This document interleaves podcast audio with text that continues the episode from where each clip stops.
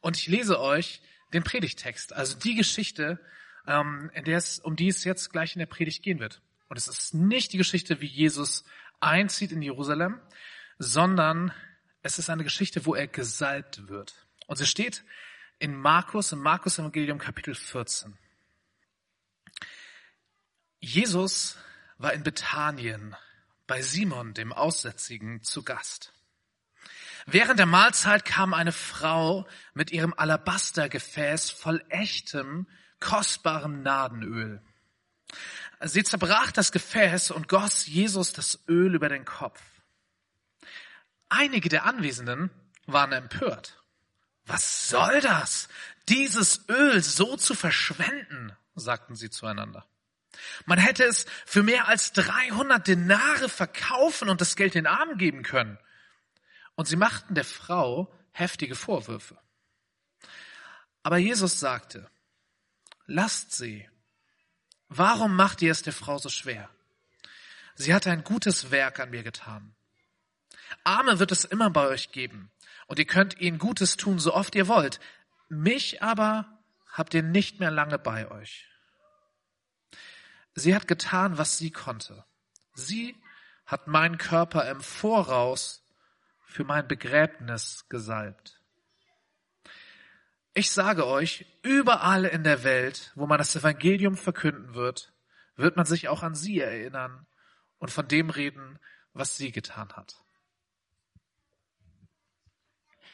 Ich möchte gern zu Beginn der Predigt beten.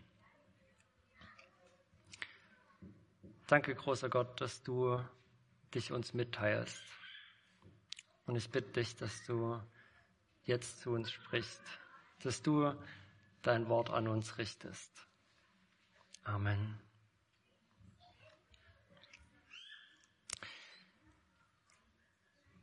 Andi hat es gerade schon gesagt, wir befinden uns so eine Woche vor Ostern ungefähr, also auch im biblischen Bericht.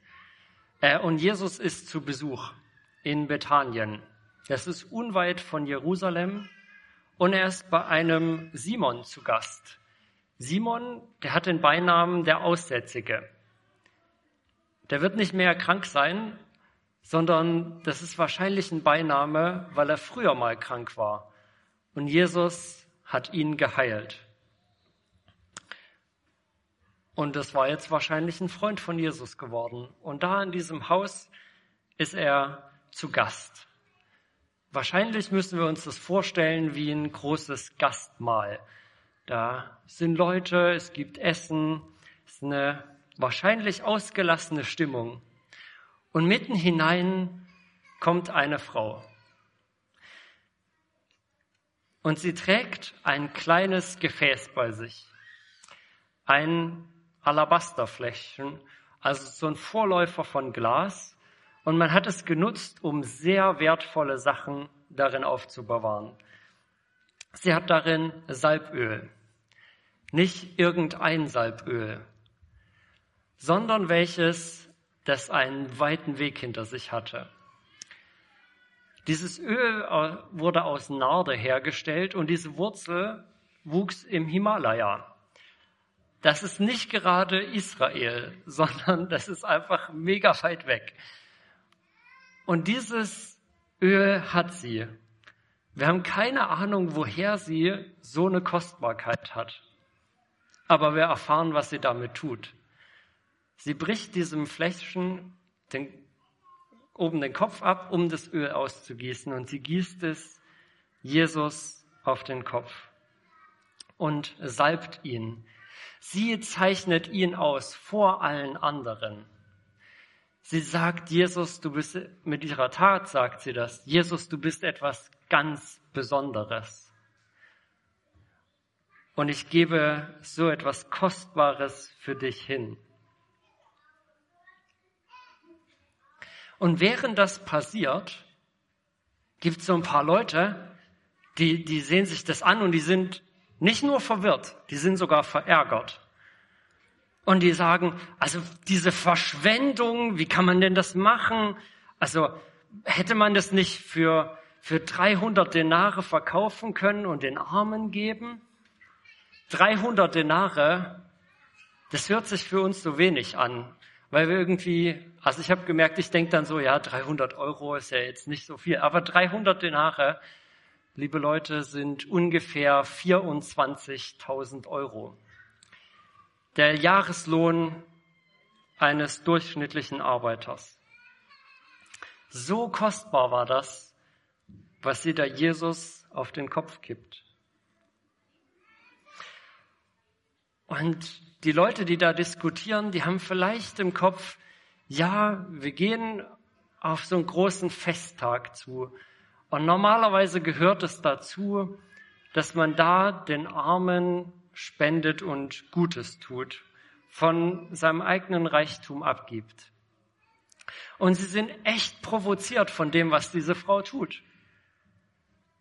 Dass sie das einfach so für Jesus herschenkt. Und Jesus, der tut was, was vielleicht unerwartet ist.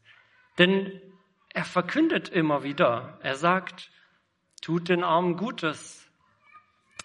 Seine Botschaft ist für arme Leute.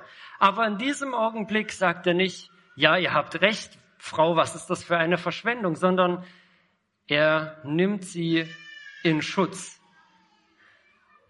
Jesus sagt, zu den Leuten, die sie angreifen, lasst sie, lasst sie in Ruhe. Warum macht ihr es dieser Frau so schwer? Sie hat doch ein gutes Werk getan, etwas Schönes an mir getan. Jesus ist sich ganz klar, der sagt nämlich, Arme habt ihr immer bei euch. Und auch heutzutage ist es noch genau das Gleiche. Da hat sich die Welt nicht wirklich geändert. Auch wir haben immer noch Arme unter uns, denen wir, so wie er sagt, wenn ihr so oft ihr es wollt, könnt ihr ihnen Gutes tun. Aber er sagt auch den Leuten damals, ich, Jesus, bin nicht mehr lange da. Deswegen ist es gut, was diese Frau an mir getan hat. bin da sehr beeindruckt von dem, was Jesus nämlich danach sagt. Er sagt, sie hat meinen Körper im Voraus für mein Begräbnis gesalbt. Jesus ist sich schon ganz klar, worauf es hingehen wird. Es ist, er ist kurz vor Jerusalem. Er weiß, dass viele, dass er viele mächtige Feinde hat unter den religiösen Anführern und dass die seinen Tod wollen. Und trotzdem geht er diesen Weg weiter. Ja, er weiß sogar schon, dass er sterben wird und dass sein Begräbnis kurz bevorsteht. Das hat drumherum anscheinend niemand gecheckt, obwohl er es immer und immer und immer wieder gesagt hat. Hat es wirklich niemand gecheckt? Oder hat es vielleicht diese Frau begriffen? die sich dachte, er ist nicht mehr lange da. Und jetzt gebe ich ihm eines der kostbarsten Dinge, die ich habe. Ich salbe ihn. Vielleicht war das sogar so eine Art Bestätigung für Jesus. Ja, das ist das Richtige, was er tut. Dass Gott ihm dadurch auch nochmal besonders zuspricht. dass sein Weg richtig ist, dass er Leben für andere bringt.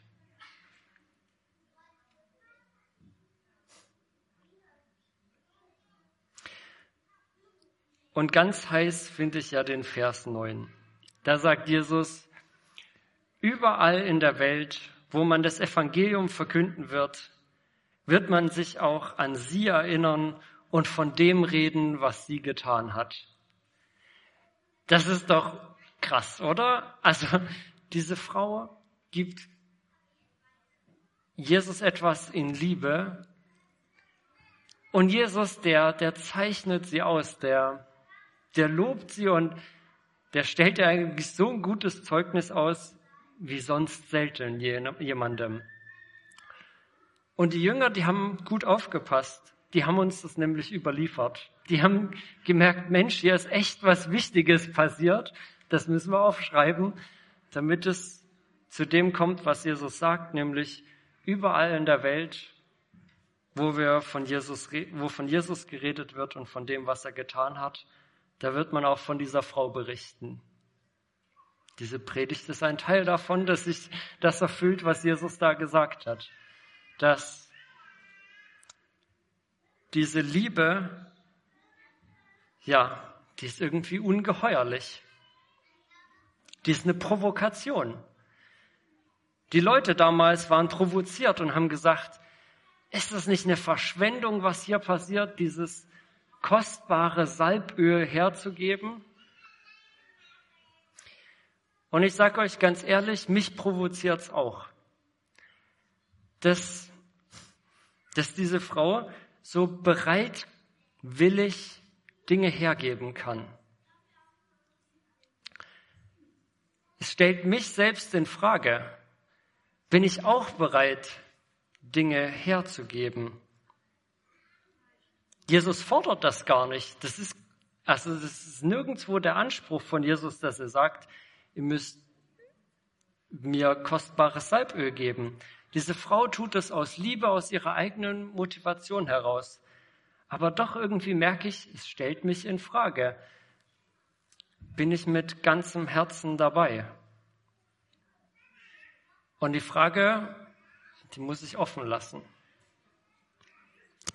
Und ich will sie mir aber auch gefallen lassen und nicht vorschnell wegwischen. Und ich will gern von dieser Frau lernen, die Jesus salbt, die ihn als den ganz Besonderen herausstellt, der es wert ist, dass sie ihm ihren kostbarsten Besitz gibt, dass sie sich gegen jegliche gesellschaftliche Konventionen stellt. Dieses Festmahl war eine Männerrunde und sie war da bestimmt nicht erwischt nach damaligen gesellschaftlichen Standard. Aber das ist ihr egal. Aus Liebe und aus Hingabe tut sie das, was sie tut, und es ist ein gutes Werk so wie Jesus sagt. Ja. Und wir sehen noch was Zweites in diesem Text. Es ist nicht ganz so offensichtlich. Es geht nicht nur um die Hingabe dieser Frau, sondern es geht auch darum, dass Jesus sich hingibt. Nämlich ich hatte ja schon gesagt, er ist sich bewusst, er geht auf seinen Tod zu. Und er hätte dem ja ausweichen können. Er hätte nicht nach Jerusalem gehen müssen. Aber er gibt sein Leben. Er geht in diesem Bewusstsein, dass er etwas, dass er den Willen Gottes erfüllt und dass es ihn aber sein eigenes Leben kosten wird dass er begraben wird. Und er fängt diesen Weg ja nicht erst da an. Sein Weg beginnt, als er den Himmel verlässt, als er Mensch wird, als er bedürftig wird. Er war Gott, er hat nichts gebraucht, aber er wird Mensch, er wird ein kleines Kind, das angewiesen ist auf seine Mutter. Er lässt seine himmlische Macht und Autorität zurück. Als Mensch ist er nicht mehr allmächtig. Er bittet den Vater und der Vater handelt durch ihn. Das alles lässt Jesus zurück. Er gibt sich aus Liebe für uns Menschen in diese Welt. Er wird selber Mensch.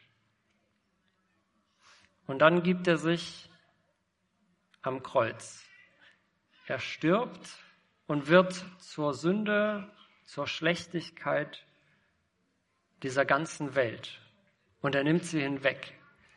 Er löst uns Schuldner, uns Schuldige aus.